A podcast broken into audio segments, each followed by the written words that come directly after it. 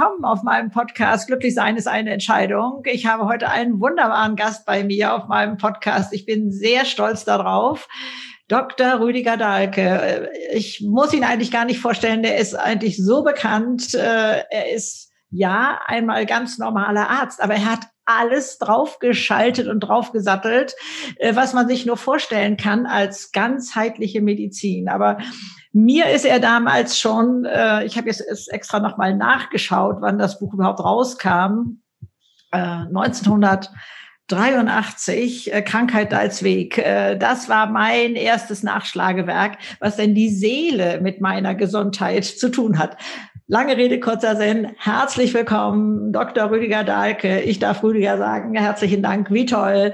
Du bist mir schon so sehr vertraut und ich freue mich sehr, dass wir auf die Suche gehen. Was können wir eigentlich alles tun für ein rundum glückliches, gesundes, zufriedenes Leben? Ja, danke schön. Jetzt kann ich das ähnlich von dir sagen. Ich bin jetzt im 70. Lebensjahr und ich habe mal irgendwie provoziert durch eine Sendung beim ORF die dann über Alzheimer gesprochen haben, irgendwie dargestellt, dass alle, ungefähr alle Alzheimer kriegen. Epidemiologisch kann man das ja so sehen.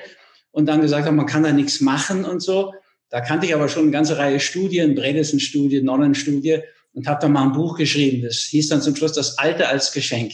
Ja, während, während ich das gemacht habe, um einfach Mut zu machen, da bin ich natürlich auf dich auch gestoßen wieder und habe einfach ja auch so als Beispiel genommen, wie man wirklich mit Lebensfreude und Hingabe das wirklich zu, ja, wie soll ich so sagen, dazu bringen kann, auf allen Lebensbühnen zu tanzen, sich nicht hindern zu lassen. Ja. Also eigentlich haben wir so eine wunderbare Situation, ist auch ein bisschen so der Tenor da gewesen. Ne?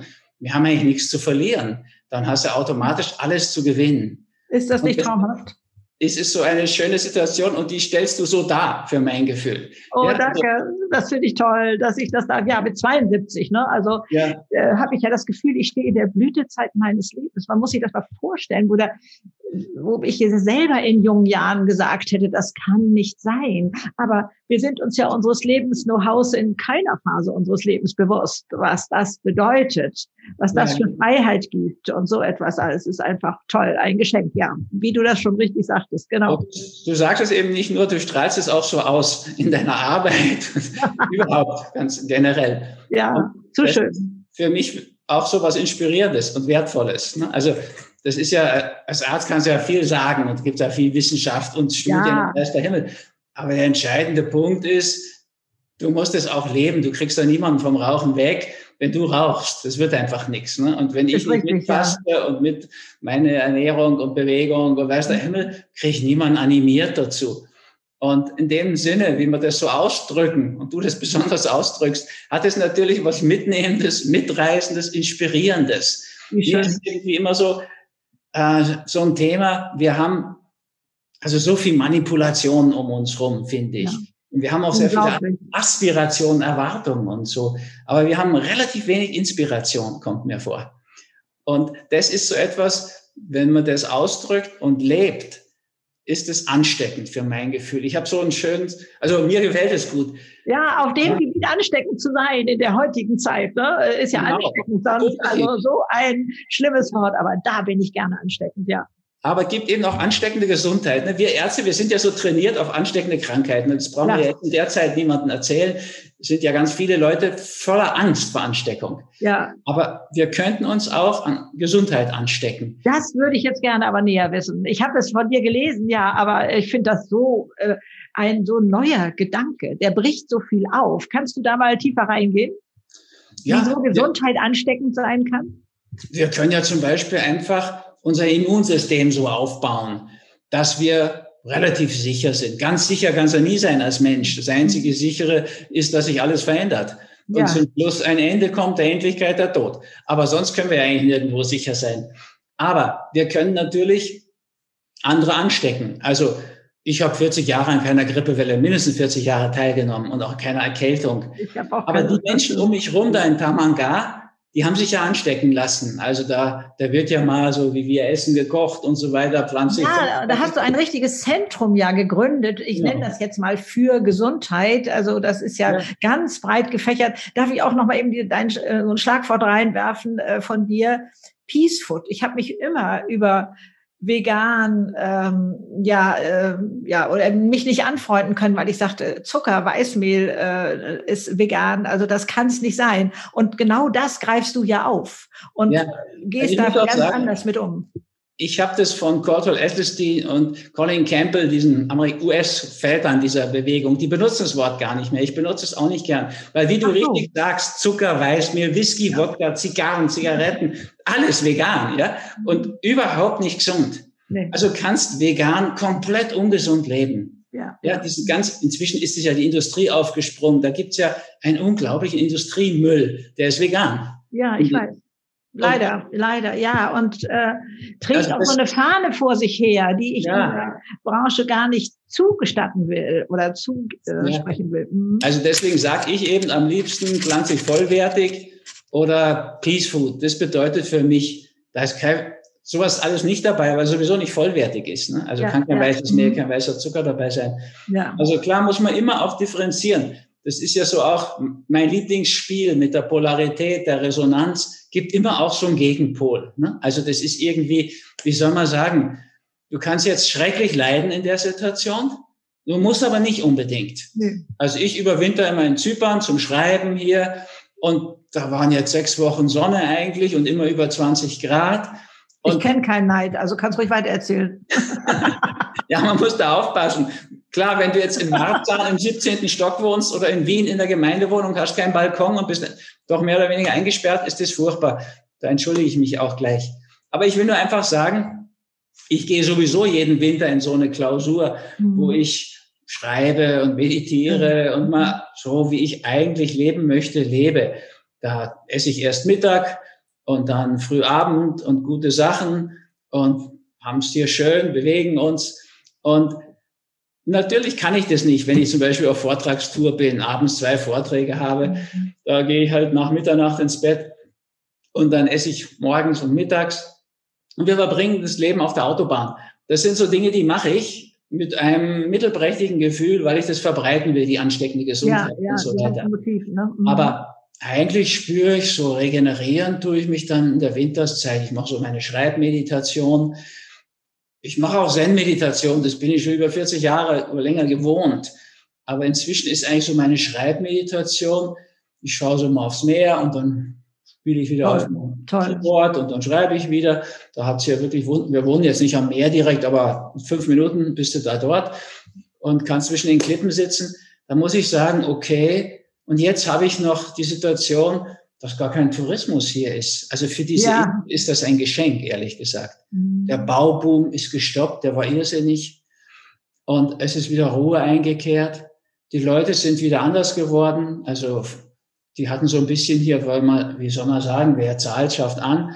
Und wenn du nicht äh, mit Handwerkern und so. Plötzlich geht das alles super, wenn du noch Arbeit vergibst, sind die total begeistert und sie wollen. Ja. Also vielen hat es auch wieder geholfen, so zu werden, wie sie eigentlich gemeint sind, glaube ich. Ja, und das kannst du in vieler Hinsicht, du kannst immer auch diese andere Seite sehen.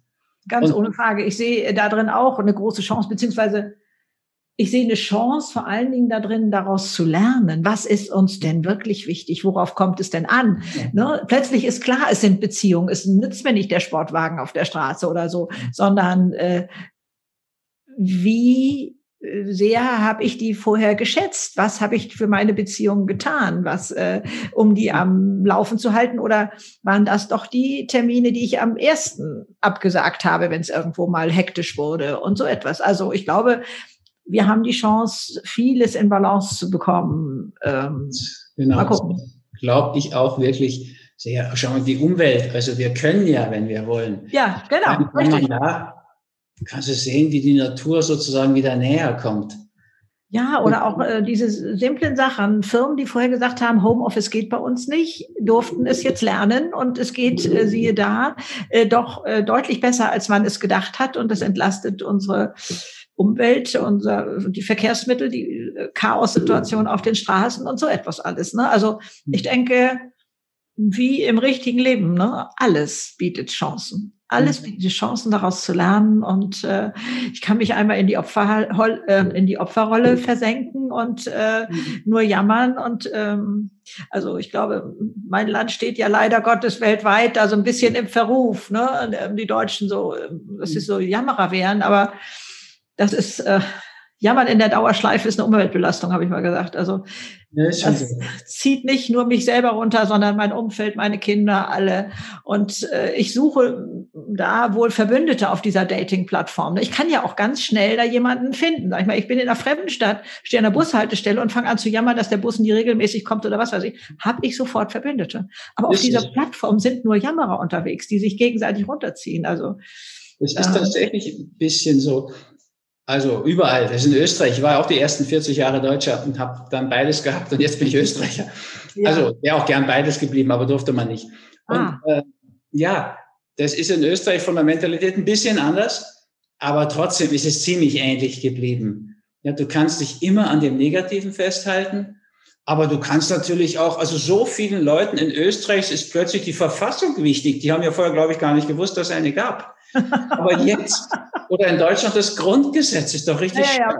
Ich frage dann auch mal, ich war mal bei so einer Demo und habe auch mal gefragt, kennst du eigentlich das Grundgesetz und die Verfassung? Ähm, ja, also wenn es dann fehlt, wenn die Freiheiten weniger werden, plötzlich merkt man, wie wertvoll das ist. Ja. Ich denke, wir haben ja, also muss ich auch so sagen, ich habe ja sowas in der Medizin auch noch nie erlebt wie jetzt. Und es ist aber auch schön zu erleben, wir haben es unheimlich gut gehabt ehrlich gesagt. Oh ja, ja natürlich. Einen Krieg erlebt und eigentlich immer so viele Freiheiten gehabt. Die wir dann als selbstverständlich genommen haben. Ne? Genau. Jetzt lernen wir plötzlich Dankbarkeit. Dankbarkeit ist ja einer der größten Glücklichmacher, die wir haben. Ne? Also äh, insofern äh, auch da verändert sich einiges und vieles. Ne? Mhm. Das ist auch so ein schöner Spruch, sagt der Yogi Bayan. Gratitude, best attitude. Dankbarkeit, die beste Haltung. Ja, ja. Und jetzt merke ja, da möchte ich sowieso gerne nochmal äh, nachfragen. Dein, für mich ist es jedenfalls so der, der Ursprung, wo du, äh, sag ich mal, zu deiner äh, normalen Schulmedizin, wenn das der richtige Ausdruck dafür ist, ich weiß es gerade nicht besser, ähm, Spiritualität hinzugenommen hast, das Seelenleben, ähm, die Natur, das Ganzheitliche. Damals warst du sicherlich einer der ersten Rufer in der Wüste sozusagen. Heute ist es schon etwas mehr allgemeingut geworden, wie sehr unsere Psyche mitspielt in diesem Ganzen. Und ich glaube wirklich, dass, äh, dass ich vieles habe erkennen können auf meinem Weg. Ähm, wo ich dachte, aha, was will mir diese Krankheit, dieses jetzt sagen? Äh, und sei es auch nur, dass äh, ich das Gefühl habe, äh, will da irgendwie ein Halskratzen kommen oder so. Ich brauche ich das, damit ich jetzt eine Pause mache, oder bretter ich weiter so durch wie bisher, oder äh, höre ich da mal auf meinen Körper? Denn ich glaube, wir haben manch anderes Signal längst überhört, bevor unser Körper reagiert. Äh, und äh, der öffnet uns da Türen. Also es ist mir nicht überall gelungen. Äh, vielleicht kann ich da auch noch mal eine Frage stellen nachher. Aber ähm, wie wie hat sich das für dich erschlossen? Wie äh, du hast ja ein richtiges Nachschlagewerk erstellt, ne? Also diese Krankheit oder dieses körperliche Signal, ähm, ähm, schau doch mal da und dahin, will es dir vielleicht da und da etwas zeigen. Ne? Also das ist ja für dich richtig ein, ein Fakt geworden. Ja, das ist eine letztlich längere Geschichte. Also erstmal ist es ist so ein bisschen Widerstand in mir entstanden. Ich habe ganz normal Schulmedizin studiert mhm. und nebenher schon Naturheilkunde gelernt.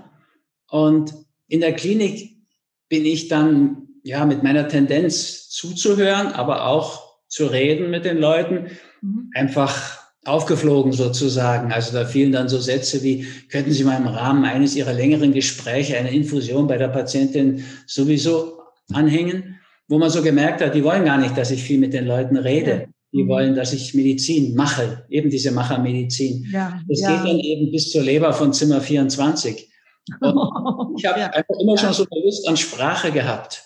Und habe das dann auch irgendwie so ein bisschen provoziert. Ich bin dann ins Stationszimmer zurückgekommen mit meiner Flasche und Infusionsflasche und habe gesagt, da ist keine Leber, da liegt eine Patientin, die hat eine Leber wahrscheinlich und viele Organe. Meinen Sie die Frau sowieso?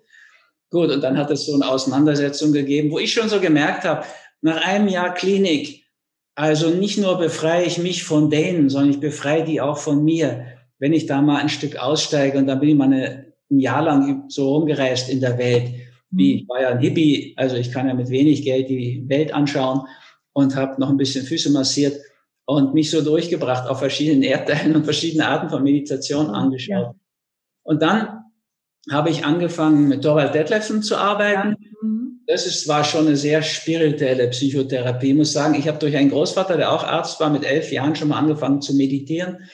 Der hat mir dann ein Buch vermittelt und eigentlich, weil ich einfach so zornig war, und äh, so schnell aufbrausend und so. Und dann hat er gemeint, das wäre für mich gut und beruhigend, wenn ich ein bisschen Yoga mache und meditiere. Das ja. hat mich immer, irgendwie hat mich immer fasziniert, habe ich auch immer gemacht. Mhm. Insofern gab es dann schnell mal auch so ein Draht zu Detlefsen. Und da haben wir versucht, diese Endlos-Psychotherapie, die ich so von Analyse her kannte, ja. zu kürzen zu und haben geschaut, wie viel kann man denn die verkürzen? Dann haben wir nachher bis auf einen Mondzyklus vier Wochen verkürzt. Und dann haben wir gemerkt, bei ein paar Patienten geht das aber nicht. Und das waren die Münchner Patienten und die verstopften Patienten. Bei Münchner Patienten sind wir schnell draufgekommen, das liegt daran, dass die immer wieder in ihr normales Umfeld zurückkehren und wir sozusagen so eine Sisyphus-Arbeit machen. Wir rollen den Stein da hoch, ist er nicht ganz oben, dann gehen die wieder nach Hause und der rollt er wieder runter. Ja, aber das ist ja bei jedem so. Äh, der geht auch immer irgendwie wieder nach Hause, oder nicht? Naja, wir haben es dann so gemacht, dass wir die Therapie vier Wochen gemacht haben, so einen Mondzyklus lang, jeden ja. Tag zwei Stunden und haben auch von den Münchner Patienten, die anderen mussten sowieso ins Hotel gehen, erwartet, dass sie ins Hotel in eine Pension gehen, wo sie wirklich nur für die Therapie da sind, einen Monat lang. Verstehe. Und das hat es gelöst. Und die Verstopfen, da habe ich dann angefangen, ich war ja Arzt, mit natürlichen Abführmitteln, sozusagen Früchtewürfel, kannte ich von meiner Oma, und dass die Stuhlgang hatten. Und es hat sich herausgestellt, dass wenn man auf der körperlichen Ebene den Stuhlgang in Gang bringt, ja.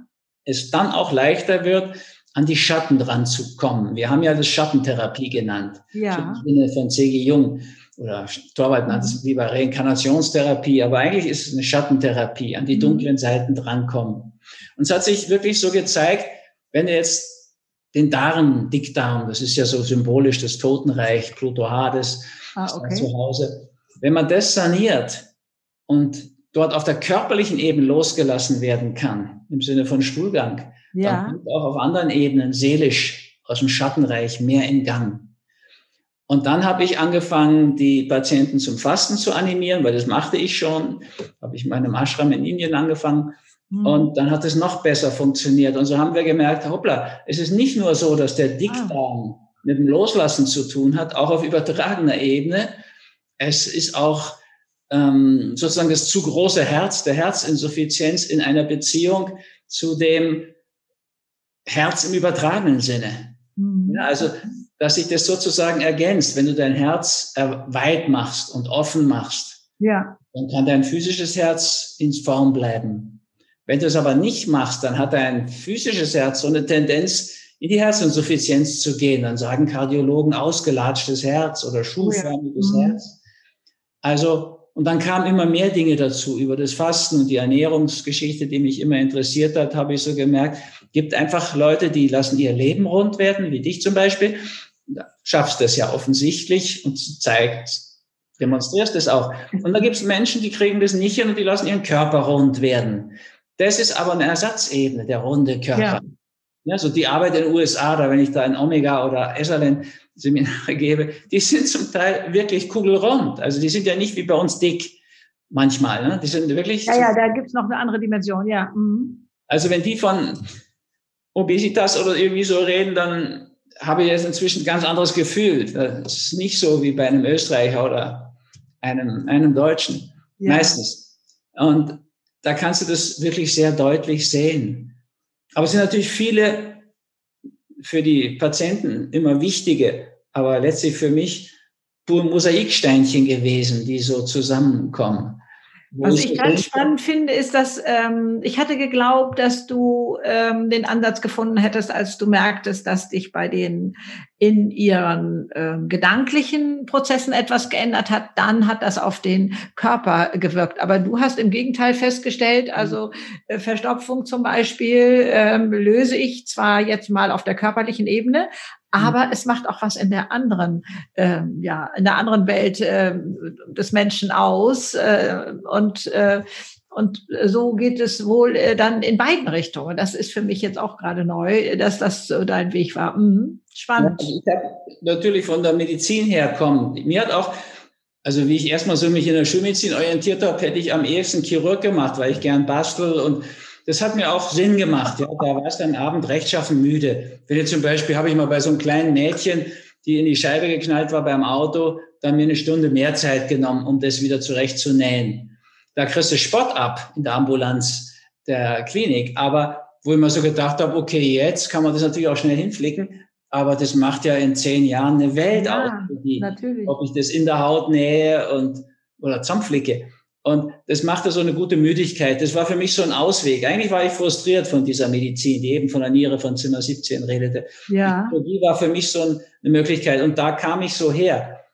Andererseits habe ich schon eine Doktorarbeit über Psychosomatik gemacht und hatte da auch eine Nähe. Insofern, wie du sagst, hat sich das schon schnell ergänzt. Mhm. Es kam dann auch noch dazu, diese Philosophie mit den Spielregeln des Lebens, die Schicksalsgesetze, Polarität. Also ich habe schon immer auch nach dem Gegenpol sowieso gesucht. Ne? Also, dass Krankheit auch einen Sinn macht. Dass es nicht nur. Ja, das, ich glaube, den Satz muss ich gerade mal einfrieren. Krankheit macht Sinn. Also hm. wem da draußen äh, wird jetzt irgendwie schon mal das Nackenhaar etwas zu Berge stehen? Ne? Ja. Also Krankheit hat ja bei uns einen Ruf, das ist etwas ganz Schlimmes, das muss ich loswerden und Ende.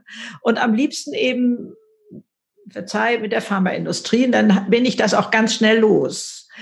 Aber ähm, dieses andere, ähm, dass, ähm, dass mir der Körper da was sagen will oder so und dass da so viel Kostbares drin steht, um in einer Leichtigkeit leben zu können, das ist noch so wenig bekannt. Also äh, ich nutze gerne hier jetzt meinen Podcast, um dafür nochmal ordentlich zu trommeln. Ähm, weil es ja mein Leben leichter macht. Ne? Es ist ja, ähm, glaube ich, erwiesen, wenn man mal mit schwerkranken Menschen spricht. Die sprechen nicht nur. Natürlich, ne? Wenn du die Medizin nimmst, die Medizin betrachtet das Alter ja als eine Krankheit. Das geht schon auf Aristoteles zurück. Und du zeigst uns vielen, dass das ganz was anderes ist dass das sozusagen, eigentlich ist es ja naheliegend und logisch, dass es die Erfüllung des Lebens ist. Und wenn, also so in der Bibel ist es ja auch der Anspruch, ein erfülltes Leben zu leben, ja. sagt Christus mal an einer Stelle. Ja. Und die Fülle kommt natürlich eher nach einem langen Leben auf vielen Ebenen. Ja, also hast viel mehr Erfahrung ja. auf Geld, ehrlich gesagt. Ich verstehe das gar nicht, dass bei uns die Wirtschaft sich immer nur so auf die Jungen bezieht.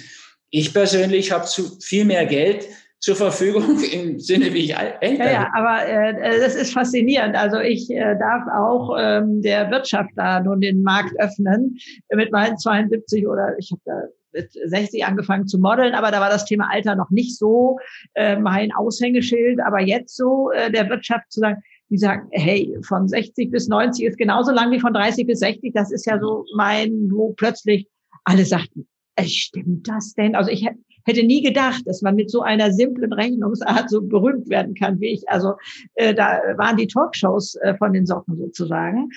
Äh, und die sagen, Mensch, dann haben wir da ja einen Markt von 30 Jahren nochmal. Das äh, kann ja gar nicht wahr sein. Wir hatten immer nur gedacht, das geht für Gummistrümpfe und Magnesium. Ne? Aber da ist ja noch mehr drin, denn in 30 Jahren braucht man ja noch mal ein bisschen mehr. Also ich glaube, da ist jetzt ein Bewusstwerden. Ne? Also äh, das fängt um Gott sei Dank mal an. Also. Und es sind oft diese ganz, ganz einfachen Dinge. Ich habe mal Frédéric Le Boyer kennengelernt, der diese Geburt so verändert hat. Ja, Geburt okay ohne Schmerz sozusagen. Ja, ja. Aggression. Und der hat auch ganz staunend, wie der so erfolgreich wurde. Es war ganz am Anfang der Zeit, hat er ganz staunend gesagt, wie kann man denn für so etwas Simples, ja. Banales so bekannt werden und ja. Geburt ohne Gewalt ist doch selbstverständlich. Ja. Aber es war nicht selbstverständlich. Es war Geburt mit Gewalt, habe ich noch so erlebt in der Gün. Und er hat nicht die sanfte Geburt geschrieben, sondern Geburt ohne Gewalt und war völlig perplex. Ja, und das ist übrigens mit der Krankheitsbilderdeutung ganz genauso. Da haben viele Kollegen gesagt, ja, wenn das so einfach wäre, hätten wir es schon längst auch entdeckt. Ja. Es ist aber so einfach. Und das ist, das ist eigentlich was Verblüffendes. Ich meine, rein rechnerisch, theoretisch ist ja der Satz, dass von 60 bis 90 genauso lang ist wie von 30 bis 60, ja. ist einfach. Aber es ist den meisten einfach nicht bewusst gewesen. Nein, das ist richtig. Also, Alte Mentalität warst du halt mit 60 alt. Und das ist ja natürlich auch heute ganz anders. Ne? Also wir müssen uns nicht in dem Sinne zum alten Eisen fühlen, weil das mal so war, sondern wir können ja, diese Babyboomer werden das auch tun, einfach weil wir so viele sind. Es gab ja nie so eine große Generation. Danach die Welle rollt ja auch. Die Welle rollt ja auch. Ich bin eventuell ähm, vielleicht ein paar Jährchen früher damit rausgekommen. Ich komme vom Bauernhof. Da gab es dann nach dem Krieg nicht die Hungersnot noch, die äh, es da ja erstmal gab und die Wohnungsknappheit oder so.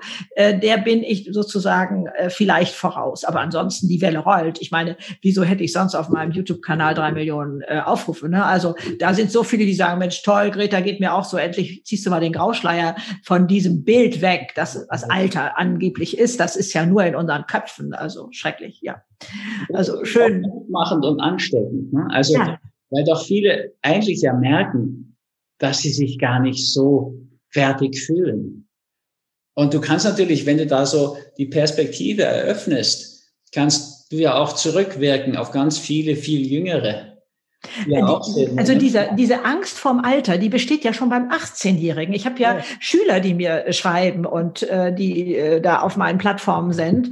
Äh, auch beim Podcast sind erstaunlich junge dabei. Äh, es ist wirklich ein Thema, was von Anfang an belastet ja, oh Gott, ja, wenn ich mal alt bin. Und das fängt ja bei unterschiedlichen Zahlen an. Manche glauben ja schon mit 40 alt zu sein, das lohnt sich nicht mehr, dass ich da nochmal was anfange oder bei 50, 60 spielt keine Rolle. Und da glauben die, das, was dann kommt, das ist nur noch so ein bisschen und schrecklich. Und äh, dann nochmal zu merken, hey, ich kriege das gleiche Lebenspaket nochmal geschenkt und diesmal ohne schlaflose Nächte, weil Kind krank oder ich mir Sorgen wegen meines Jobs oder Finanzen oder was weiß ich mache, sondern mit einem unglaublichen Lebens-Know-how. Und da denke ich, sind wir unglaublich gut beraten, wenn wir mal verstehen, dass wir alle durch Niederlagen und Krisen gegangen sind und gehen. Dass das nicht, wie auch Krankheit, nicht etwas ist, was nur schlimm ist. Ja, es tut weh. Wir sind, wir haben gelitten und äh, wir haben daraus gelernt. Aber eigentlich ist es wie beim Fußballer. Wann geht der denn siegreich vom Platz und sagt, wow, ich hab's gerissen? Das ist nicht dann, wenn der Gegner zur Seite springt und der Torwart sagt, hier hast das Tor, sondern wenn der sich da durchgekämpft hat. Und so haben wir das auch in unserem Leben gemacht. Und da mal liebevoll hinzugucken, es hat uns zu der Person gemacht, die wir heute sind. Und das macht stark. Das ist so wie so ein Trampolin unterm Füßen. Das macht, das verleiht Flügel.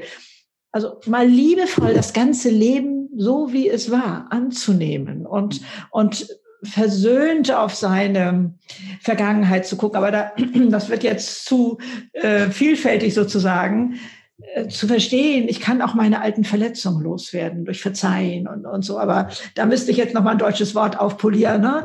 Verzeihen heißt bei uns ja so oft klein beigeben und der hat es ja angeblich nicht so gemeint oder so. Nee, mhm. die Person bleibt so schlimm, die Tat bleibt so schlimm, wie sie war, aber ich nehme ihr die Macht mich weiter zu verletzen. Dann ist das wie eine körperliche Krankheit. Ich habe mir damals mal die Rippe gebrochen oder äh, habe unterm Auto gelegen. Ja, ich weiß noch, es hat ganz, ganz doll wehgetan, aber es hat heute keine Relevanz mehr in meinem Leben. Also, dass das mal anders einsortiert wird. Dann würde ich mir natürlich auch noch eine Revolution wünschen, dass man überhaupt mal über seelische Verletzungen reden kann. Ja. Ne? Also äh, ein Arzt, wie du einer bist, ne? das, du bist ja ein richtiger Arzt sozusagen, ja. aber dass die Psychologen eben auch genauso ein Studium und Fachwissen haben, ist bei uns ja noch so, ja, ich möchte sagen, eigentlich verpönt oder also mal in einer Firma zu sagen, ähm, Leute, es geht mir im Moment nicht gut, meine Ehe wackelt oder mein Kind ist krank oder meine Eltern sind gerade in einer schwierigen Situation, ich muss da helfen und so weiter, dann wissen doch die Kollegen gar nicht, mit mir umzugehen. Habe ich aber, was weiß ich, ein Magengeschwür oder was weiß ich dann oder ein Bein gebrochen oder äh, völlig egal, dann wird man umsorgt und kann ich hier und möchtest du hier und ich ich habe dir schon mal einen Kaffee mitgebracht oder was weiß ich. Aber mit seelischen Verletzungen können wir nicht umgehen. Und das macht die Sache ja auch noch so schlimm. Scham macht ja auch noch so stumm. Also die Psychologen werden eigentlich Egoismus trainiert in der Verhaltenstherapie. Die wollen das reparieren, heile machen von der Macherseite. Das ist so, so ein ganz männlicher Zugang. Ja, also diese alte Medizin, Medicus curat natura sanat. Ja, also der Arzt, der stellt die Weichen, der ja. Natur heilt. Ist ja, es ist auch eine Banalität. Heilung ist immer ein Naturphänomen. Mehr so ja, natürlich. Der, also beim gebrochenen Arm weiß ich, der Arzt macht da nur jetzt einen Gips rum, heute macht er was anderes rum, aber mhm. und der, mein Körper kann das selber und dem mal Vertrauen entgegenzubringen, meinem Körper. Ich glaube, das Signal braucht der, ja. dass ich so, der kann damit umgehen. Das kann der schaffen. Und äh, das, das ist ja auch schon so ein großer Unterschied. Auch das ist wohl messbar. Du weißt das besser wissen als ich, ähm, wo man nachweisen kann, dass Menschen, die mit diesem Vertrauen äh, in ihren Körper ähm, durch eine Krankheit gehen, mit ganz anderen Heilungsergebnissen hinten ankommen als jemand, der sich das nicht zutraut oder seinem Körper das nicht zutraut. Das ist ganz deutlich so. Weil ich muss dir sagen, ich habe ja zeitlang auch Firmentrainings gemacht, das ist schon so eine Zeit lang her. Ja. Ich habe oft das Gefühl, dass sie in den Firmen, weil sie doch so am operativen Ergebnis orientiert sind, mhm. Erfolg brauchen und vorweisen wollen, eher eine größere Offenheit haben fürs Durchschauen von psychologischen Mustern, als du das unter den Medizinprofis, sage ich jetzt mal, und den Psychologenprofis findest. Ach was. Also ich habe das oft so erlebt, wenn ich also eine Firma irgendwie mir da von außen betrachten sollte. Ich wollte erst gar nicht, weil ich sagte, ich kann keine Bilanz lesen, was soll mhm. das? Aber ein Patient, den ich, dessen Frau ich mal behandelt habe und ihn, der hat mich dann sozusagen gebraucht, um seine Firma zu beraten, ohne dass ich das wirklich als Firma gemacht habe. Naja, der hat mir das dann beigebracht, dass ich das doch direkt machen soll. Da würde viel Schön. mehr herauskommen. Wenn du denen zum Beispiel erklärst, ihr, ihr seid doch keine Hirsche, ihr seid keine Löwen, ihr müsst euch nicht so verhalten wie das Rudel, wie die alte Horde. Ja, tun wir auch nicht, sagen sie ja dann schon. Wenn ich dann sage, aber doch, wenn jetzt alle, die der frühere Chef befördert hat, jetzt rausgeschmissen werden müssen, nur weil es der frühere Chef war, der die befördert hat, kostet es eine Unsumme Geld. Das ist Löwenrudel.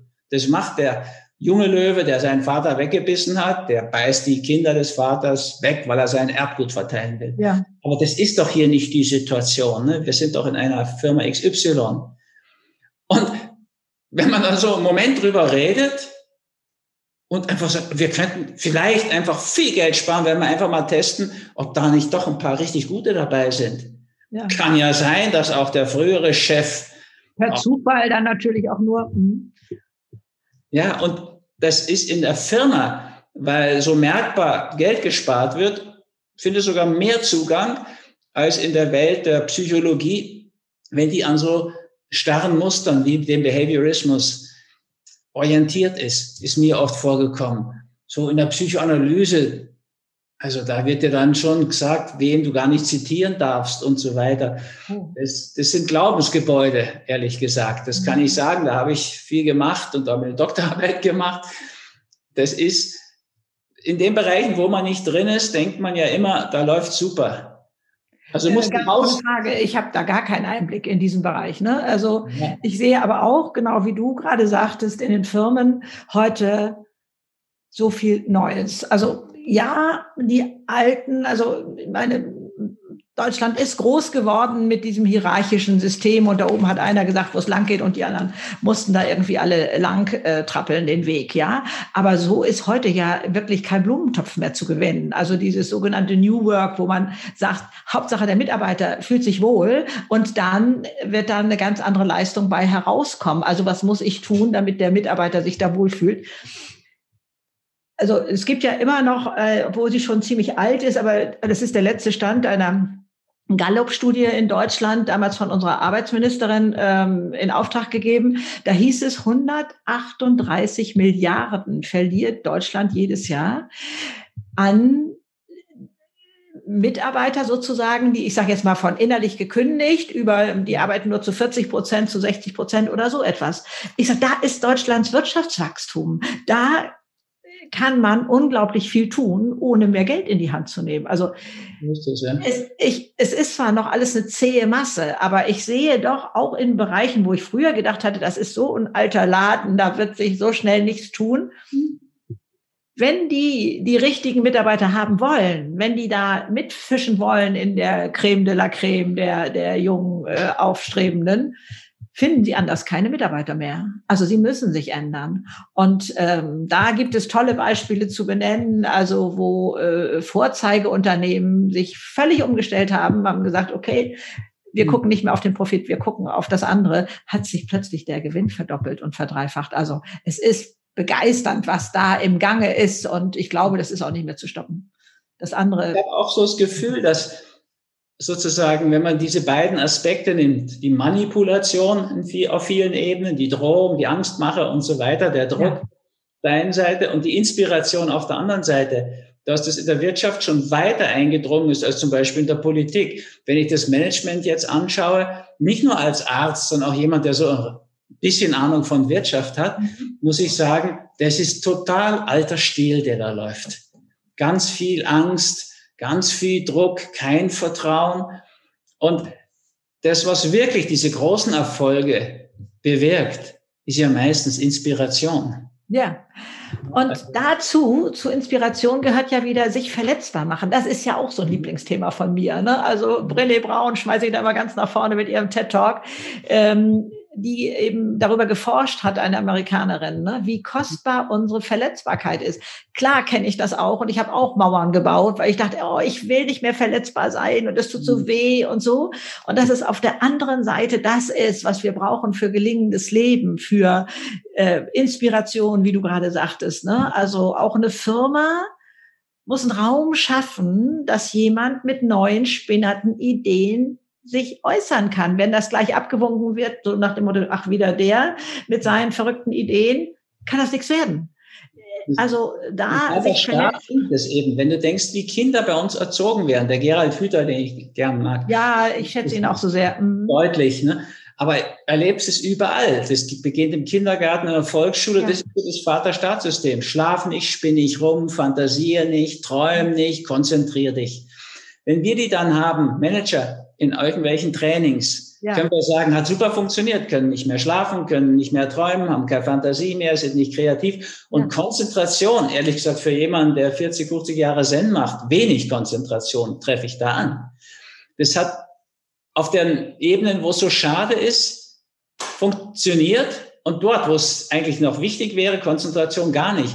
Und der Witz ist, wenn die Leute wie uns engagieren und da ja ordentlich bezahlen dafür, tun sie es doch, damit sie wieder träumen lernen, wieder ja. kreativ sind, ja. wieder fantasieren also lernen. ich, ich finde es toll. Denken, neu denken. Ja, äh, aber ich finde es unglaublich toll, in dieser Umbruchszeit zu sein. Und ich glaube, Umbruch fängt jetzt gerade erst richtig an, äh, dass so viel Neues entstehen darf und dass da diese Werte, die du gerade nanntest, die noch nicht so etabliert sind als belastbare ich sag mal, ein Wirtschaftsfaktor. Ja. Äh, ich sage, glücklich sein ist ein Wirtschaftsfaktor. Also glückliche Mitarbeiter arbeiten produktiver. Also ähm, dass das wieder mehr äh, Raum nimmt, das macht mich sehr hoffnungsvoll. Also da gehe ich schon von aus. Und äh, Gerald Hüther, äh, du hattest ihn gerade schon äh, zitiert, ähm, fasziniert mich auch so sehr, dass das Gehirn ja heute etwas messen kann, was wir letztendlich schon lange wussten. Ne? Also ähm, Henry Ford hat schon gesagt, egal was du denkst, du wirst Recht behalten.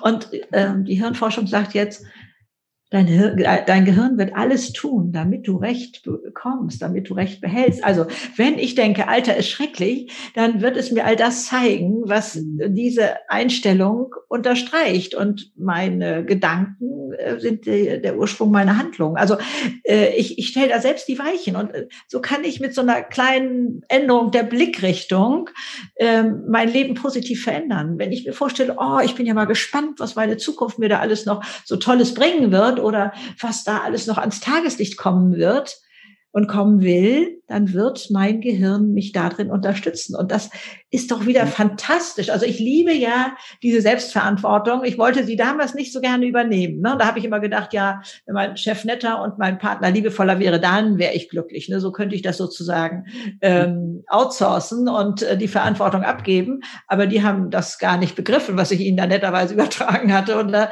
musste ich lernen, hey, äh, das ist meine Verantwortung, bis ich begriff, das ist Freiheit nicht mehr abhängig zu sein von Situationen oder Menschen, ähm, verleiht mir Flügel. Also ähm, denn jede Bewertung jeder Situation liegt bei mir selber. Also da ist ja, also das ist so ein bisschen mein, mein Hauptspielfeld. Ähm, was kann ich mit meinen Gedanken eigentlich alles verändern in meinem Leben? Und ähm, wie leicht ist es doch möglich, ne? Und ähm, bin ich es mir wert, die Verantwortung für mein Leben zu übernehmen?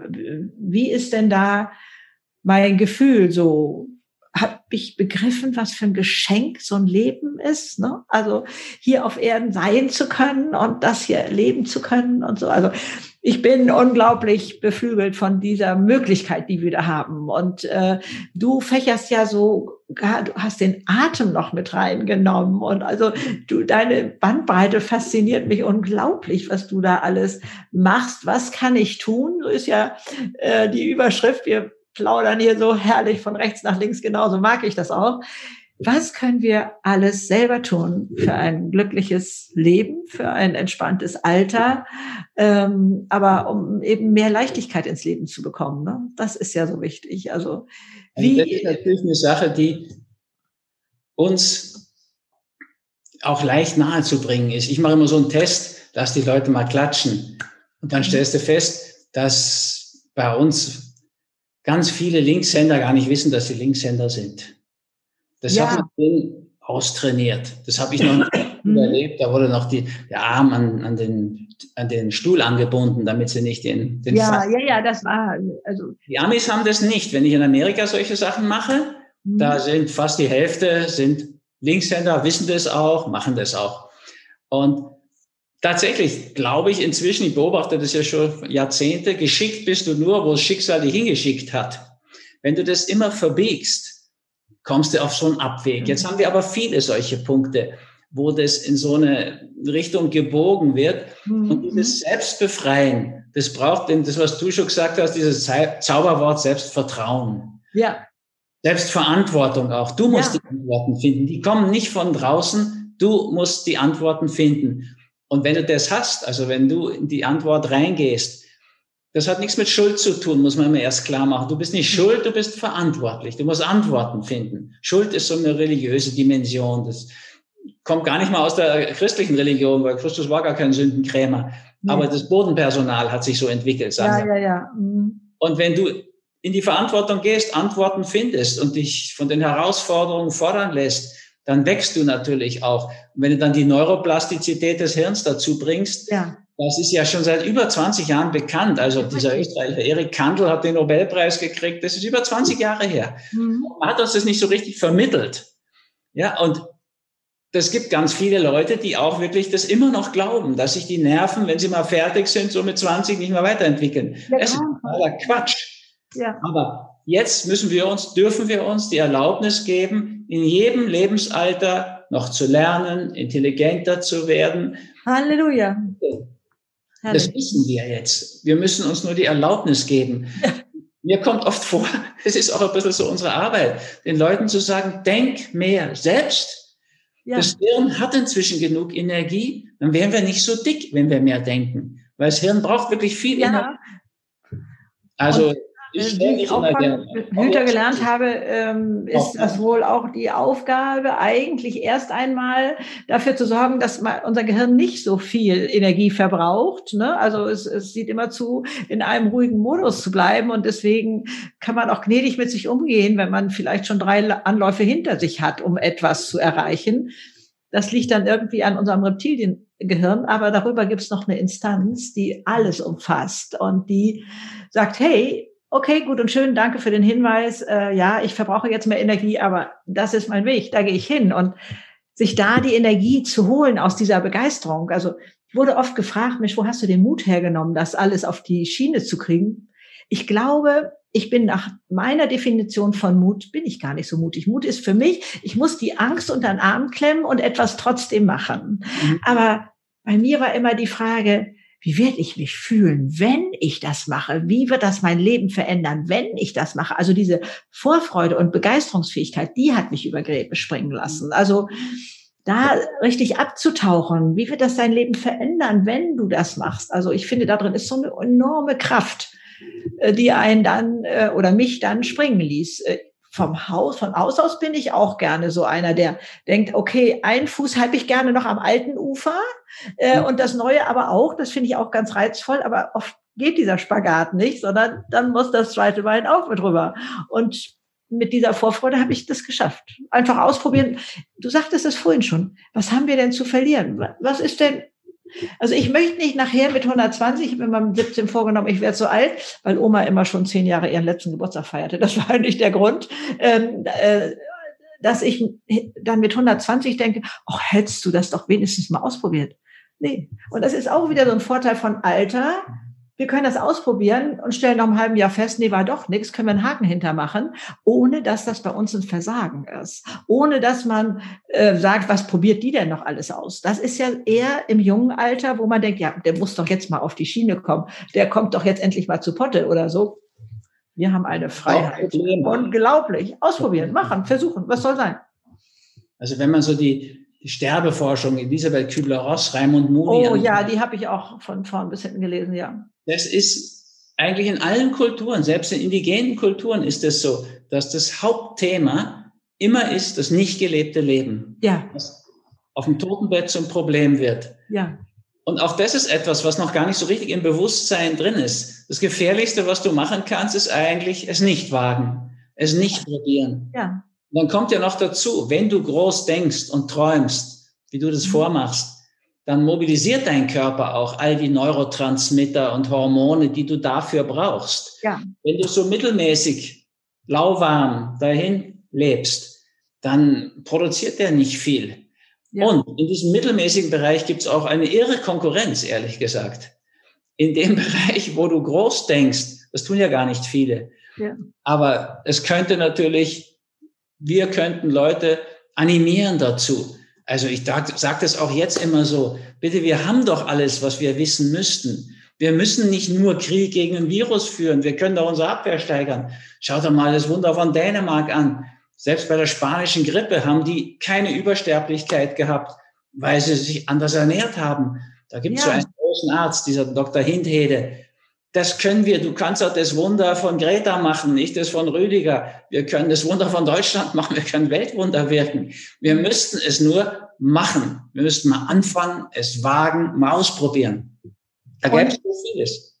Was mich fasziniert hat äh, bei diesem Machen und Ausprobieren, mir war vorher nicht bewusst, dass wenn ich den ersten Schritt mache, dass sich dann plötzlich äh, durch magische Hand Türen öffnet, die ich vorher nicht gesehen habe. Und wenn ich Menschen äh, frage, Mensch, was würdest du eigentlich gerne mal machen, haben durchaus einige ihre Pläne in der Schublade. Ja, das würde ich da gerne mal machen, aber ich müsste dann, ja, vielleicht in zwei Jahren oder irgendwie so. Ne? Und dann frage ich, was wäre der erste Schritt, den du tun würdest? Oder der dann notwendig sei. Den kennen die meisten. Und dann sage ich, wenn du jetzt heute oder morgen nur mal diesen einen ersten Schritt mach, sonst nichts, nur diesen einen ersten. Und dann wirst du sehen, was sich dann schon wieder ergibt. Was weiß ich, du redest mit deiner Freundin darüber und die weiß, oh, da hinten hat jemand, was weiß ich, einen Friseursalon zugemacht, da könntest du jetzt deinen Hundesalon aufmachen oder wie auch immer, was man für Ideen hat, was man gerne machen möchte. Oder überhaupt sich mal bewusst zu sein, ich fange jetzt mal klein an was weiß ich, ich bin eine gute Köchin, um, um es mal ganz simpel zu halten, ja. Und jetzt frage ich einfach mal bei mir im Friseurladen oder an der Tankstelle oder was weiß ich, bei mir gibt es freitags immer Lasagne, soll ich mal vier Portionen vorbeibringen? Irgendwo mal anfangen. Mhm. Und und nicht schon dann anfangen zu sagen, ja, aber wenn das jetzt mal groß wird, dann muss ich auch Buchführung können und das kann ich nicht. Diesen mhm. Kritiker auf der Schulter kenne ich auch. Dem habe ich mit Paketklebeband den Schnabel zugebunden. Bei mir sah der immer aus wie eine Krähe. Und deswegen musste ich da einfach sagen, ja, okay, alles klar, kalt die Klappe. Also wir zerstören selber unsere Träume. Wir müssen gar keine anderen haben, die das machen. Das können wir selber auch sehr gut. Da kommt so eine tolle Idee. Ach ja, das würde ich auch gerne mal machen. Ach nee, geht doch nicht. Und, und dann sagen wir selber zusammen. Und das ist so schade. Also da den Mut zu haben und zu sagen, probier es doch aus. Ich möchte nicht auf dem Sterbebett liegen später und sagen, oh Mensch, hätte ich es doch mal ausprobiert. Also insofern. Ihr habt so viele schöne Ansätze dazu. Disney, Walt Disney hat das so schön, ja. You can dream it, you can do it. Oder ja, ja. Coelho hat es mal auch so schön gesagt. Er möchte, wenn er denn mal stirbt, dass auf seinem Grabstein steht, er lebte noch, als er starb. Das Was ist natürlich ein, ähnlich wie du das sagst, von 60 bis 90 ist es nochmal die ja. gleiche Zeit. Ja. Viele Menschen bei uns sterben irgendwie so in ihren 40er Jahren und lassen sich dann mit 80 und älter eingraben. Ja. Und dazwischen ist so Überleben. Mhm. Und der springende Punkt ist ja eigentlich, dass Leben so viel mehr ist als Überleben. Und dass du das in jeder Phase auch machen kannst. Da ist auch so ein Punkt, ich habe das mal über dich gehört. Da hat eine Frau, die hat äh, mit, die war schon etwas über 40, hat Kinder bekommen und hat mich dann gefragt, äh, ob sie nicht noch Medizin studieren kann, weil es würde sie eigentlich so reizen. Und dann äh, haben wir so ein bisschen geredet und hat gesagt, da, da gibt's nämlich so eine Frau, nämlich dich. Die hat auch ganz spät angefangen und hat eine irre Karriere gemacht. Und dann ihre ganze Familie, Umfeld sagt, du kannst doch nicht mit 42 noch sieben Semester studieren. Aber hat sie wohl die ist Psychiaterin geworden. Oh, wie toll, wie toll, wie toll. Ich freue mich unglaublich darüber, dass ich da so ein bisschen, äh, so ein bisschen anschubsen durfte. Natürlich, dann kann man sagen, wenn du jetzt so volkswirtschaftlich denkst, okay, er ist mit fast 50 fertig und, und, und Facharzt, ja. aber die hat auch gar nicht aufgehört mit 65. Nee, warum auch? Wusste ja auch gar nicht. Nee. Ja, naja, aber das ist also festgelegt. Die meisten meiner Kollegen haben sich so mit Mühe über die 65 gerettet, dann kriegst du deine Ärzteversorgung und dann kannst du langsam so verfallen. Es ist ja nicht. Wie, was, was ist deine Erklärung dafür, dass so viel im Laufe unseres Lebens auf der Strecke bleibt. Wo geht das denn alles hin? Wo geht das den Abfluss runter? Es ist mir eigentlich nicht ganz eingängig. Wobei ich muss bei mir auch sagen, ich habe viele Jahre meines Lebens mit angezogener Handbremse gelebt, weil mein Umfeld doch so der Meinung war, also ich äh, bin ein bisschen zu viel und ich sollte mich mal bitte schön anpassen und so. Das kenne ich auch. Und dieses Bedürfnis, ähm, ja, es allen recht zu machen und dazu zu gehören und so, kenne ich als Naturphänomen schon.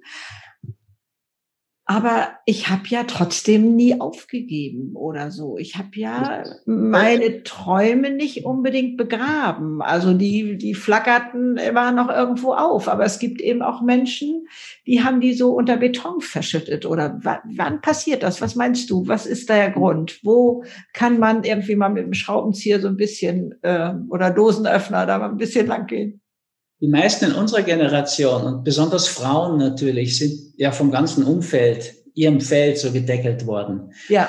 Das kaum trauten. Und dann kommt noch was dazu. Immer wenn du in was Neues reingehst, hast du keine Routine. Und mhm. wir haben eben gelernt, weil das Hirn so viel Energie verbraucht und früher so wenig Energie da war, möglichst schnell in die Routine zu kommen. Mhm. Ja, wenn du denkst, so am Anfang der Beziehung, du fasst deinen Partner an und alle Härchen stellen sich auf, Zehn Jahre später rührt sich kein Härchen mehr, wenn du dich anfasst. Das hast du in der Arbeit ja auch so. Wenn ich denke, der erste Nachtdienst, da bist du 14 Semester, hast du den Kopf voll gesteckt mit irgendwelchen Wissen. Und dann hast du eine Station alleine. Und du weißt, den Oberarzt kannst du nicht oft rufen, der ist dann sauer. Also das macht ja natürlich Angst. Also ich habe mir gleich eine ältere, also heute würde ich das nicht mehr sagen, aber damals war es von eine ältere Schwester engagiert und gesagt, bitte, bitte bleiben Sie bei mir diese Nacht. Und helfen Sie mir durch diesen Nachtdienst durch. Ja. Und hat die gemacht, war ich unglaublich froh. Aber das dauert zwei, drei Monate später, bist du froh, hast du Routine. Sagt ein Freund, bitte kannst du meinen Nachtdienst übernehmen, es ist halb sieben, der geht um acht los. Machst du. Du bist in so einer Routine drin. Das passiert selbst beim Notarztfahren, wo du am Anfang wirklich schlotterst, weil du gar nicht weißt, was da kommt. Mhm. Dann hast du Routine und das fühlt sich am Anfang gut an. Und dann, glaube ich, ist es, du bleibst in dieser Routine drin und du merkst gar nicht, wie die Kurve immer, ab, immer flacher wird, immer flacher und wie es dann irgendwie runtergeht. Am Anfang ist die Routine gut, weißt du, sie hilft dir, so eine gewisse Sicherheit zu haben. Du kommst ja, raus ja, verstehe. Mhm. Dann merkst du nicht mehr, wie das bergab geht. Das ist bei allen. Wenn du, wenn du denkst, am Anfang, das bisschen Geld, was du als Student verdient hast, konntest du eine Stereoanlage kaufen. Boah, das war toll. Ja, dann da hast du wirklich viel, mit wenig Geld viel Lebensqualität gehabt. Ja. Du hast eine geile Kurve gehabt, wenn du die Lebensqualität des Geld anrechnest.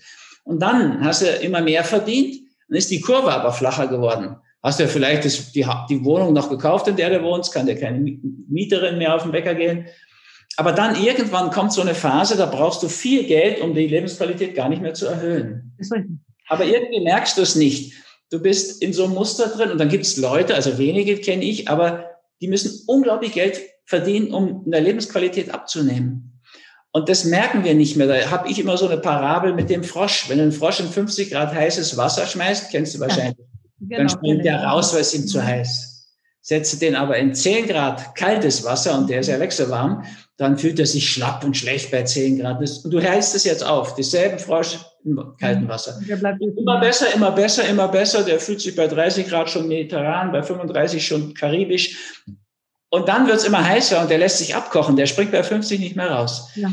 Ich fürchte, dass das der Mechanismus ist. Am Anfang ist es so gut, die Routine, mhm. und dann bricht es nieder. Die, ganz, die meisten Menschen merken das nicht. Und dann gibt es ein paar so wie dich, glaube mich auch, oder Gerald, die das bewahren. Weißt du, der Gerald hat seinen Professor sofort abgelegt, wie er damit fertig war und war auch ganz erleichtert. Jetzt kann er frei machen, wie er will. So, das ist etwas, ich kenne da viele, die haben dann so eine tolle Position, in einer Firma, in so einer Versicherung, eigentlich stehen sie gar nicht mehr auf Versicherung, aber es sind nur noch sechs Jahre bis zur Pension. Ja, dann kann ich das ja durchhalten. Dann wird das überdauert. Mhm. Und dann haben viele einfach auch nicht mehr die Energie und die Kraft, haben auch nicht so gelebt, dass sie dann noch wieder anfangen können. Ich kenne viele ärztliche Kollegen, ehrlich gesagt, die sind so fertig, so mit den Nerven und Übergewicht und Risikofaktoren. Und da, da fehlt dann die Kraft da noch wieder. Also ich gebe da ja auch noch nicht auf, äh, muss ich sagen. Also äh, ist ja, man muss ja nicht von 0 auf 100, aber kleine Inseln schaffen, kleine Wege suchen, wo da wieder eine Leichtigkeit reinkommt. Denn ich finde Lebenszeit so kostbar. Ich, äh, weil, vielleicht weißt du das, aber ich weiß es nicht. Gibt es irgendwo noch eine Sprache, die das Wort hat, Zeit totschlagen? Ich, also, ich könnte ja ausrasten dabei, als mir das mal bewusst wurde, was wir da sagen. Unsere Lebenszeit schlagen wir tot. Sind wir bescheuert? Hoffentlich müssen wir nicht am Ende unserer Tage mal irgendwann uns angucken, was wir da für ein Riesenkontingent totgeschlagen haben und gar nicht richtig gelebt haben. Also das finde ich also schon mal ganz schrecklich und deswegen ähm, bin manchmal auch ehrenamtlich im Altersheim so unterwegs und äh, wo ich dann auch manchmal so hardcore, ja Mensch, du hast gut reden, aber ähm, ne, bei mir, worüber soll ich mich denn hier noch freuen? Weil ich sage, Begeisterung ne, bleiben. Und dann will ich's wissen, ne? Dann nehme ich mir den schon mal vor, wofür kann der sich denn noch hier interessieren? Oder so, und da die kleinen Sachen zu finden. Also in dem Haus, äh, an das ich gerade denke, sind viel ausländische Pflegekräfte, also aus unterschiedlichen Ländern, dass man einfach mal fragt, wie geht's Ihnen hier? Und haben Sie Ihre Familie mitgebracht? Kleine Sachen mal wieder, um sich für irgendwas zu interessieren. Oder ich versuche alte Hobbys auszugraben. Ne? Oder was kann man da heute noch mitmachen? Ja, ich fand damals Modelleisenbahn toll oder sowas. Das ist jetzt heute schwer, vielleicht im Altersheim umzusetzen, aber trotzdem gibt es da noch irgendwelchen Austausch oder Sachen, die möglich sind sind. Und ich bin mit ähm, ehrenamtlich manchmal mit so Musikstudenten unterwegs und äh, versuche die so ein bisschen vorzubereiten, was sie denn erwartet, wenn sie da ins Altersheim gehen. Ne? Ich mhm. schock die dann und sage, da sitzt die Generation, die hat euer Handy erfunden, mit dem ihr hier nur rumspielt. Ne? Das war die Generation, die das deutsche Wirtschaftswunder erarbeitet hat. Und übrigens ist es auch die Generation gewesen, die zum Mond geflogen ist. Das ist uns allen nicht bewusst. auch uns Alten nicht was wir da für ein Lebens-Know-how haben. Ne? Wir klappen das Buch zu, ähm, wenn wir einen Rollator brauchen, nach dem Motto, oh Gott, jetzt bin ich alt, jetzt muss ich nichts Neues mehr an, anfangen und der der Treppenlift, der geht eigentlich direkt in Sarg in den Köpfen. Ne? Also dabei ist er wie ein Ferrari, der fährt von A nach B und der Treppenlift fährt von oben nach unten. Wir haben immer Helfer gebraucht. Also in jungen Jahren haben wir uns nicht hingestellt und haben gesagt, oh Mensch, wie schade, jetzt muss ich die Wäsche mit der Hand waschen, jetzt brauche ich eine Waschmaschine. Nee, war immer schon so. Also unsere Gedanken sind da der Ursprung, wie wir mit dieser Situation umgehen. Und auch ein 30-Jähriger hat schon ein Lebens-Know-how, wenn er sich mal mit äh, sich selber vor zehn Jahren vergleicht. Ne? Da kann er auch stolz drauf sein. Also diese der Zeit wirklich so viel machen. Also das ist für mich immer auch so ein wichtiger Punkt. Muss ja die Leute immer abholen, wo sie sind. Ja. Selbst ja. müssen wir auch immer abholen, wo wir sind. Es hat ja keinen mhm. Sinn, sich etwas vorzumachen. Und die Zeit ist wirklich so ein Geheimnis. Wir sparen heute alle Zeit. Da gibt es ja diesen, praktisch diesen Witz, die deutsche Hausfrau heute spart im Vergleich zu ihrer Vorgängerin vor 100 Jahren über 40 Stunden am Tag. Den kannte ich noch nicht, der ist gut, ja.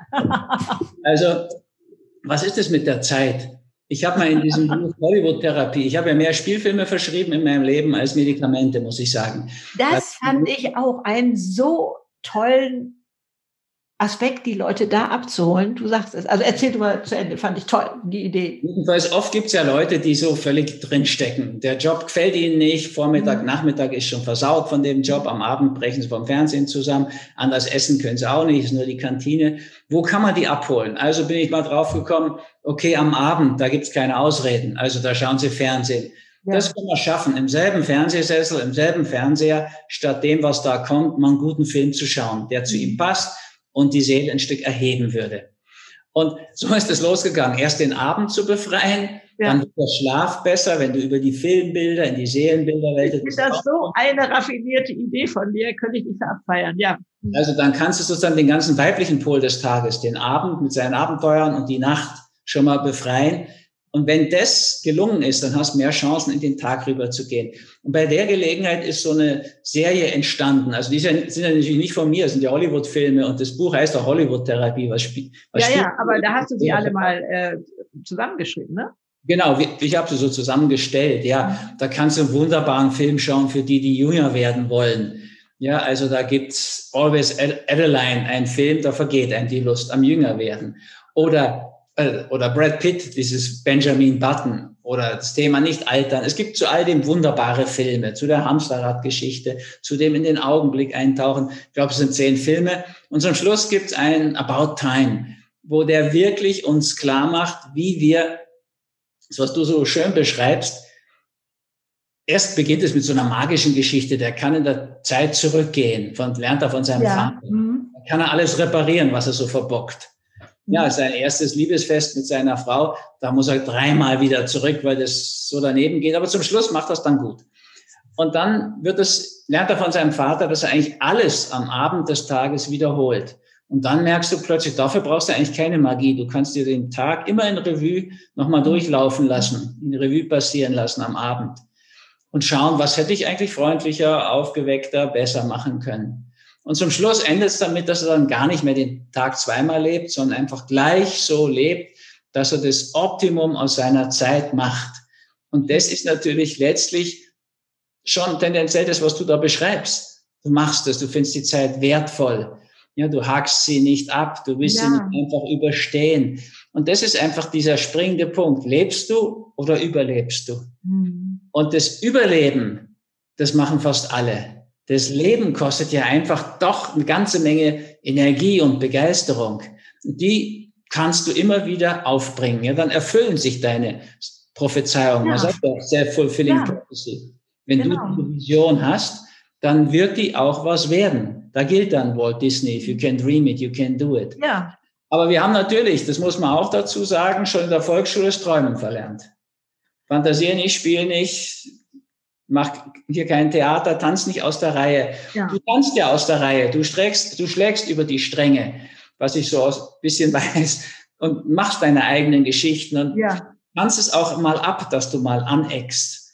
Das ist ja dann automatisch mit drin. Also ich habe auch viel Gegenwind bekommen. Das bekomme ich immer noch, aber es ist natürlich auch etwas, wenn du gegen den Wind gehst, brauchst du auch ein bisschen mehr Kraft, das trainiert dich besser. Ja, aber der Drachen steigt ja nur mit Gegenwind. Ne? Also wenn der da oben tanzen will am Himmel, dann äh, braucht er ja den Gegenwind. Ne? Also ich habe ähm, tatsächlich gelernt, dass ich mich verletzbar machen kann. In dem Zusammenhang habe ich das gelernt, dass der andere mir alles Mögliche sagen kann dass das für mich nur bedeutet, aha, so denkt er, hat mit mir aber nichts mehr zu tun. Also so nach dem Motto, wenn man Bill Gates vorwerfen würde, du bist der größte Loser, du hast überhaupt nichts zustande gebracht oder so, dann würde der doch auch sagen, oh Mensch, guter Mann, haben Sie zu lange in der Sonne gelegen oder so, solchen Arzt rufen. Der käme doch nicht auf die Idee, sich das anzuziehen. Und das mache ich auch nicht mehr. Also mal von Kleinigkeiten abgesehen, äh, kann ich sagen, so bitte sehr, kannst gerne selber an die Wand laufen damit oder so, aber mit mir hat das nichts zu tun. Also da auch zu lernen, mit ähm, Verletzungen, die wohl vermutlich mich meinen. Manche, manchmal fühlt man sich ja auch verletzt und war gar nicht gemeint oder so. Es gibt ja auch alles. Aber da eine andere Balance zu finden, damit umzugehen, was das Umfeld da äh, so mit mir macht, ähm, ich glaube, ich habe das Glück, ähm, ich laufe mit einer ziemlichen Bugwelle. Das heißt, wenn ich von was begeistert bin, ne, dann, dann bin ich so ein Brecher. Also mein Umfeld würde nicht mehr ähm, fragen, äh, sag mal, Greta, ist das alles okay, was du da machst oder so? Ich krieg das so mit, dass die untereinander dann sprechen und denken, was macht die denn eigentlich? Ist das nötig oder so? Mhm. Aber ich selber habe so eine Welle da um mich rum, ähm, dass man mich gar nicht selber so anspricht. Aber können Sie auch gerne, wird mich nicht mehr so aus der Bahn bringen. Ne? Also, aber ich bin auch durch eine harte Lebensschule gegangen, sagen wir mal so. Ne? Das Leben war ja nicht immer zimperlich, ist ja, glaube ich, bei jedem so. Äh, und ähm, da durfte ich das auch lernen. Das ist, dass ich da nach anderen Wegen suchen musste, wie ich damit umgehe. Ne? Also ist ja natürlich auch so eine Einstellungssache. Das kann man ja oft, also ich habe so wie ich acht war, die Scheidung meiner Eltern erlebt und meine Schwester, die oh, war da sechs, die hat das auch erlebt. Die hat wirklich darunter gelitten. Natürlich. Das konnte man merken und ich auch ein Stück. Aber ich habe da noch so eine ganz andere Welt kennengelernt. Mein Vater, der war so von der Hitler- und Nazi-Zeit so geschädigt, da durfte man keinen mhm. Sport machen und nicht singen. Das war für den alles Hitlerjugend. Oh Gott, ja. Und mh, hm, rückwirkend kann ich es auch verstehen. Aber dann kam mit dem Stiefvater, das war dann ausgerechnet ein Bundeswehroffizier da im Generalstab der Bundeswehr. Da war überhaupt nur Sport angesagt und solche Dinge. Ich war am Anfang fassungslos. Aber heute rückwirkend kann ich auch sagen, okay, das hat eine ganz andere Art noch von Körperbezug und Sportbegeisterung und ja, Skikarriere und so weiter ins Leben reingebracht. Es ist natürlich schon so ein bisschen, was du mitbringst, in welcher Zeit dich das trifft. Ganz ohne Frage. Wie du es verarbeitest. Ne? Also da haben wir einfach, glaube ich, Glück gehabt. Und das spiegelt sich dann auch zum Beispiel, dass du einfach deine Dinge weiter durchziehst und machst. Und ich auch. Also ich natürlich, ja klar. Also ich, äh, du schreibst doch, glaube ich, auch gerade schon wieder. Äh, ich weiß, muss man solche Zahlen muss man mal gehört haben. Ne, du hast 70 Bücher und geschrieben, ne? In ja. 28 Sprachen übersetzt und sowas, ne? Ja, das habe ich gemacht, schon wieder an einem, ne? Das haben andere gemacht, ne? Ich habe sie in Deutsch geschrieben. Ja, okay, ja. Aber äh, ja, äh, das ist äh, hammermäßig. Und wieso solltest du damit aufhören? Ne? Also äh, ja, ehrlich gesagt, wenn ich mich hier in die Sonne legen sollte am Strand, also ja. den Sand, der dann überall klebt, da gehe ich mal rein zum Schwimmen. Aber dann bin ich wieder froh, wenn ich ein Stück weit weg bin, wo ich mein Buch ohne Sandsturm lesen kann und den Computern auf dem Schoß haben kann. Ja, ja. Das, aber eine große Mehrheit ist dann schon so mitgenommen, dass sie doch lieber einfach nur in der Sonne brät. Und das hat dann sozusagen, da findest du immer auch eine Erklärung. Du kannst es ja immer alles auch erklären. Aber es ist natürlich schon auch so eine Geschichte, wie viel Spaß kannst du dir selbst oder wie viel Motivation kannst du dir selbst machen? Ja, wenn du denkst, viele Menschen haben, glaube ich, viel Motivation, weil es gibt so viele Motivationstrainer und die machen das ja auch ganz ordentlich. Ja. Die Frage ist einfach auch, wie gehst du mit deinen Ausreden um? Die meisten Menschen haben schon eine gewisse Motivation, aber haben noch mehr Ausreden, da passiert gar nichts. Wenn du nicht viele Ausreden hast oder dir, dich nicht flüchtest in Ausreden, dann kommst du halt viel schneller in die Gänge. Das habe ich immer so beobachtet bei vielen Menschen. Du kannst einfach dir so Hürden bauen, was kenne ich, also Autoren fragen mich, Schreibhemmung haben die. Ich, sowas mache ich einfach nicht, sowas gebe ich mir nicht. Wieso sollte ich das haben? Wenn ich eine Idee habe, gehe ich mit der schwanger und dann wird die auch geboren. Ja. Sozusagen. Aber du kannst natürlich dieses Konstrukt aufbauen. Ich habe, ich bin ein Künstler, ich meine, ich bin ein Sachbuchautor. Das ist jetzt was anderes. Ja, ich mache so Gebrauchssprache, dass du das umsetzen kannst. Hast du nicht ein anderes Buch auch geschrieben? Ja, ich habe auch mal Habakuk und Hibbelig so einen Roman geschrieben. Das stimmt ja. schon. Mache ich auch gerne. Ich schreibe auch gerne Aphorismen. Aber ja. im Endeffekt ist es schon doch so, ist es so eine Gebrauchs Sachbuch, genau, ja, ja, ist bei mir auch. Hm, ich bin auch zu der ich ganz gut stehen kann, weil sie einfach den Arzt in mir befriedigt, weil ja. sie das auf den Weg bringt und weiterbringt. Mhm. Aber du kannst ja natürlich viele so Dinge letztlich einreden, klingt so böse, meine ich gar nicht. Wenn du Ausreden suchst, wirst du finden. Klar. Wenn du Motivation, Motive findest, Bilder, Träume, was du machen willst, mhm. dann wirst du das machen und umsetzen. Das kommt darauf an, wonach suchst du. Nach Ausreden oder nach Bildern. Ja, das, was du so schilderst, sind ja so sozusagen Anker in der Zukunft. Ja, ist richtig, genau. Ja, da gibt's doch auch diese schöne Indianergeschichte, glaube ich, oder wo kommt sie her? Welchen Wolf in mir füttere ich? Ne? Also da gibt's ja. immer diesen Kampf zwischen dem weißen und dem schwarzen mhm. Wolf wohl und äh, dann, weiß ich gar nicht, so eine Indianergeschichte oder so, ja. ähm, wird dann ähm, die Großmutter gefragt oder der Großvater, äh, ja, und welcher Wolf siegt? Hm. ja, der, den du fütterst. Und mhm. da, das ist wieder unsere Entscheidung. Und darin diese unglaubliche Freiheit zu finden, die, also ich, ich jedenfalls, vielleicht schließe ich auch von mir auf andere, will doch jeder. Jeder will doch frei sein und unabhängig und so. Und da drin ist sie. Ehrlich gesagt, ich glaube nicht, wenn du das jetzt anschaust Nein. bei euch, also Söderland zum Beispiel, da ist meine erste Frau zu Hause, meine Tochter. Mhm. Ich glaube, dass ganz viele Leute sich so ein autoritäres Gehabe ganz gerne geben, weil sie alle Verantwortung abgeben können. Dann haben sie wieder so eine Führergestalt und der laufen sie dann nach. Ich glaube nicht, dass ganz viele Freiheit wirklich wollen, weil Freiheit bedeutet, du musst immer wieder entscheiden. Ist richtig, ich habe die Verantwortung, aber im Griechischen heißt das Wort für Entscheidung, also für Entscheidung heißt Krisis. So, also, die ja, aber das andere ist eine Opferhaltung. Wer will denn gerne Opfer sein? Das kann ja nicht sein. Ich glaube, so nach guten 40 Arztjahren, viel mehr Menschen fühlen sich in der Opferrolle, wo sie schön jammern können, wohler als in der Entscheiderrolle, wo sie nämlich ständig wach sein müssen und dann auch Verantwortung tragen müssen. Ja, aber Opfer sind immer unglücklich. Du kannst nicht Opfer sein und sagen, hurra, äh, ich liebe das Leben. In meinen Augen. So ist es. Und, und wer, wer ist denn gerne unglücklich? Also, äh, ja, das ist wieder niemand, das glaube ich auch. Aber das ist den Leuten gar nicht so bewusst. Ach so. Dass sie, den meisten denke ich mal, dass das mhm. unglücklich macht, wenn sie nicht in die Verantwortung gehen. Ich hab ja, wir haben noch viel zu tun. Ne? Also wir müssen 120 werden, damit wir da noch mehr äh, anstecken. Ganz toll anstecken. Wir könnten auch oft reden, glaube ich. Das würde ziemlich ähnliche Erfahrungen geben aus ganz anderen Bereichen. Ja, also du machst ja auch Seminare. Magst du mal so ein bisschen abreißen, was man bei dir alles finden kann? Also okay, im Moment mag es da jetzt gerade eine kleine Lücke äh, äh, geben wegen Corona, aber du hast ja eine unglaubliche Bandbreite, was du alles bietest, was man bei dir sich holen kann. Also das, was so die Basis meiner Arbeit ist, das ist so, was ich die Spielregeln des Lebens nenne, die Schicksalsgesetze. Ja. Und dazu das Polaritätsthema, immer alles einen Gegenpol hat. Das ist mein wichtigstes Buch, glaube ich, Schattenprinzip. Ja.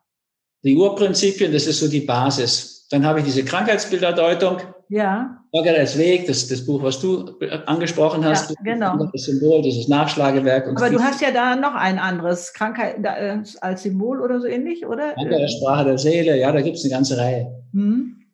Und dann gibt es noch diese Schiene der Säulen der Gesundheit. Das ist zum Beispiel Ernährungslehre, das Fasten, ja. Bewegung, mhm. Detox, Individualgewicht.